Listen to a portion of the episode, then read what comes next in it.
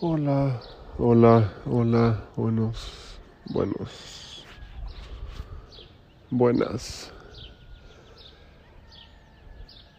Justo con los últimos sonidos antes del amanecer de aves, sobre todo...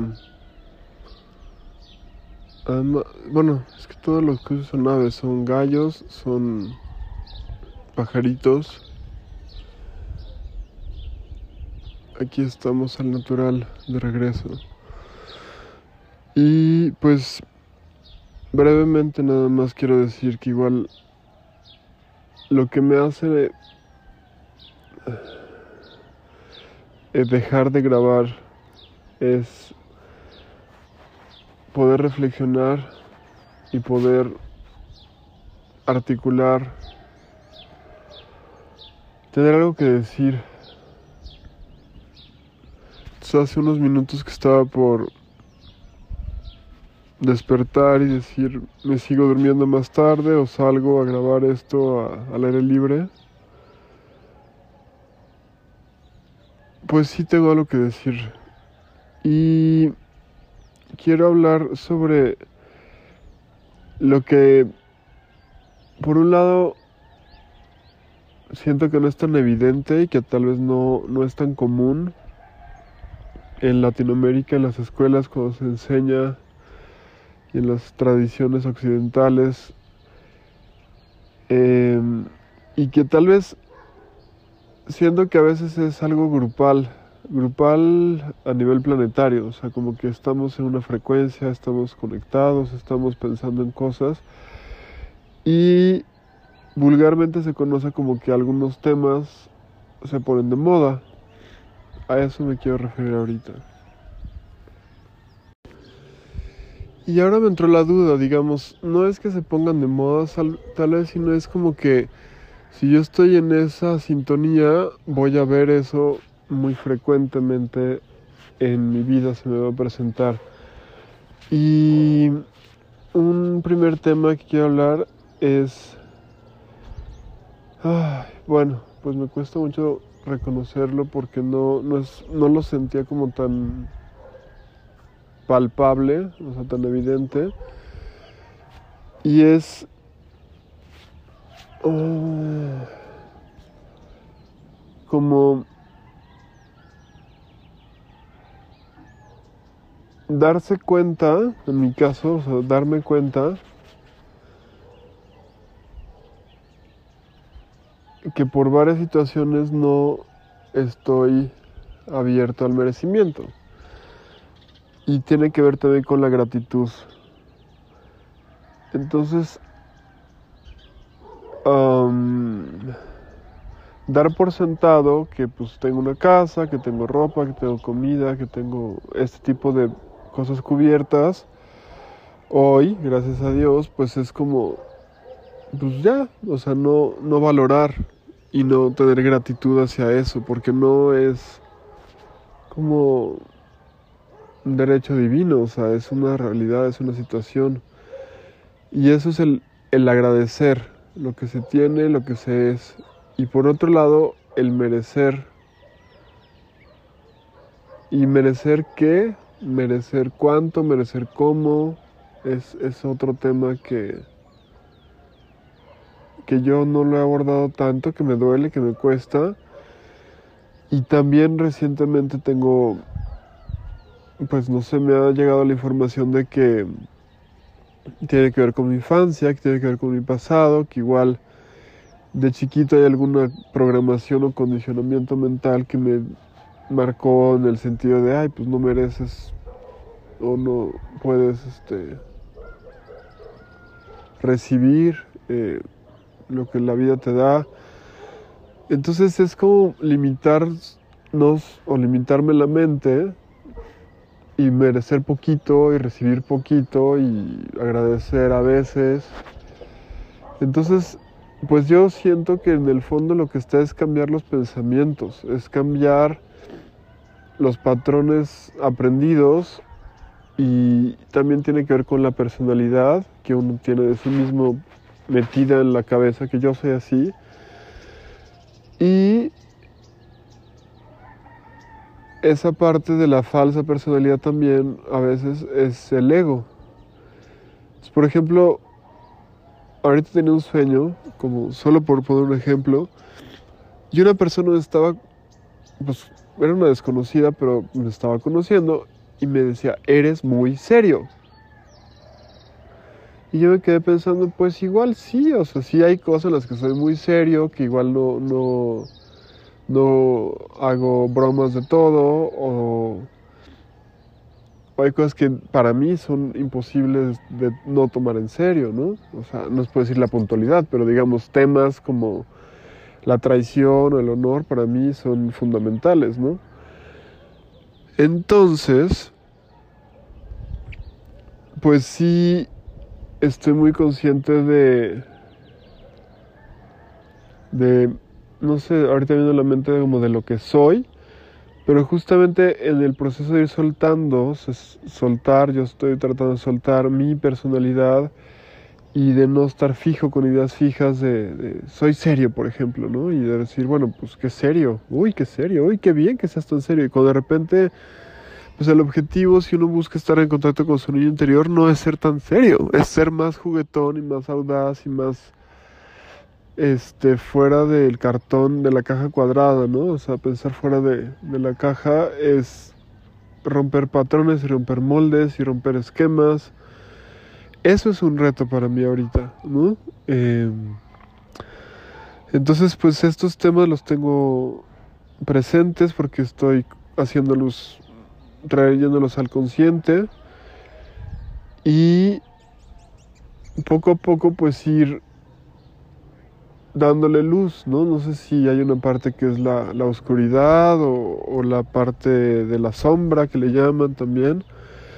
Solo sé que es mi personalidad y que es parte de mí y tal vez ahí es donde uno entra y dice, bueno, me, me gusta, me interesa, me parece fantástico. O si ya lo estoy reconociendo, le puedo dar la vuelta y, y decir, bueno, voy a modificarlo de alguna manera y tal vez estando consciente de que pues yo no quiero ser una persona que me vean como, ay, qué serio, pues igual y puedo ser más bromista y tomarme la vida menos en serio. Es un reto, realmente para mí sí es un reto y ese es un tema mío. Entonces yo lo que les puedo decir a ustedes es como, pues encuentren sus propios temas y sus propios puntos y sus propias áreas de trabajo. En, en algunas filosofías se llama como áreas de oportunidad y es como lo que puedes trabajar y cambiar de tu personalidad, de ti mismo. Entonces, pues sí es, es algo que no es tan simple, que no es tan evidente y que no, no está en la superficie. Siento que sí hay un trabajo de introspección, que sí hay un trabajo de cerrar los ojos y mirar hacia adentro. Y también que es un trabajo personal. O sea, sí puede uno ir a un taller en grupo y platicar y sacar y todo. Pero también hay una parte de, de ser como es un trabajo íntimo y personal. Y pues también en, el área de, del trabajo pues hay cosas que te ayudan, ¿no? O sea, tal vez un terapeuta de alguna corriente o algo así, pues te, te da luz también y te, te sirve para poder como ver más detalle de, de esto, de, de cómo somos en el fondo realmente. Y además de todo lo anterior, también es un tema que estoy trabajando en él porque pues sí me llama mucho la atención y, y, también quiero entenderlo más a fondo. Es a ver la frase es la siguiente cómo puedes traer tu futuro a tu presente qué significa tu futuro significa lo que tú quieras porque tú lo creas, porque tú tienes los ojos cerrados, porque tú estás pensando en él y porque tú dices, ah, pues quiero que sea de este color tal coche nuevo, quiero que sea de esta forma el terreno, quiero que sea esta ubicación, quiero que sea una casa de esta manera. Entonces, pues sí, tienes que decir, bueno, pues no se debería caer o debería avanzar el coche, o sea, como cosas reales, eso sí. Pero no es como limitarnos a decir, bueno, pues es que no me alcanza, o bueno, es que tengo que esperar tantos años, no sé. Entonces, poder tener la mente abierta para crear. ¿Y qué, qué es lo que creamos? Creamos las condiciones a veces y a veces solo estamos abiertos a que el universo nos sorprenda y nos diga, oye, pues tú necesitabas esto, pues te ayudo, te facilito para que se den las cosas. Y esa es la diferencia entre el, el qué queremos y el cómo lo queremos. Entonces es muy importante para mí aprender a que muchas veces que he contado aquí en otros episodios algunos ejemplos, pues yo, yo te quiero meter con el universo y decir, lo quiero de esta manera. Y pues el universo pues trabaja a su ritmo y a su manera y con sus formas, entonces a veces no son las que yo quería, sino las que me corresponden, digamos, las que son mejor para mi más alto bien.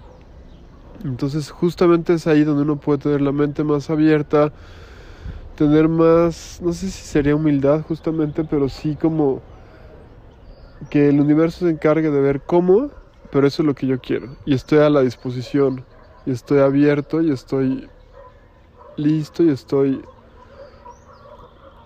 dispuesto y disponible. Entonces, eso es muy interesante para mí, como poderme sorprender con los cómo y tal vez a veces con los tiempos del universo, de Dios, de la vida, y yo concentrarme en el que quiero. Entonces, pues creo que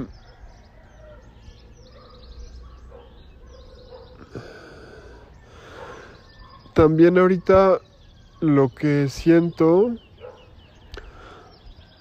es una necesidad de tomar mi vida en mis manos en la parte de la responsabilidad y de, hacerme cargo y de decidir qué es lo que quiero, qué es lo mejor para, para mí o, o mi entorno, o mi vida y, hacer, hacerlo, o sea, no dejarlo para después ni, hacerme como guaje. Y eso es es complejo porque también muchas veces estamos expensas de los demás, del exterior, de que se den las circunstancias. Pero pues mi trabajo y mi manera de verlo es al revés, es como desde dentro. O sea, como qué proyecto yo hacia afuera, ¿no? Hacia la gente y hacia el entorno y hacia las circunstancias. Entonces, pues eso es en lo que estoy ahorita digamos, como se dice en México, clavado. Y pues yo te agradezco a ti que hayas estado ahí. También había hablado un, un par de episodios antes de cómo... Pues no sé, yo hacía la grabación de este episodio y luego, luego lo, compartía, ¿no? Directamente a, a la gente cercana a mí y, y desde hace unos episodios decidí pues no hacerlo tan obvio, o sea, tan directo. Y también ver que quien quiera, pues, cuando tenga ganas y tiempo, pues, me, me, escuche, o sea, se meta y lo, lo haga a su ritmo y a su tiempo. Y, creo que también está bien en esta parte de soltar, este, no querer controlar todo, porque sí, es, es a veces tener el sentimiento de que es gratificante el control, pero a la vez también es, es interesante fluir con, con el agua arriba abajo y no tener el control de todo siempre. Eso es algo muy interesante. Y pues creo que es momento de seguir compartiendo los sonidos antes del amanecer juntos al natural ustedes y yo. Gracias, gracias, gracias.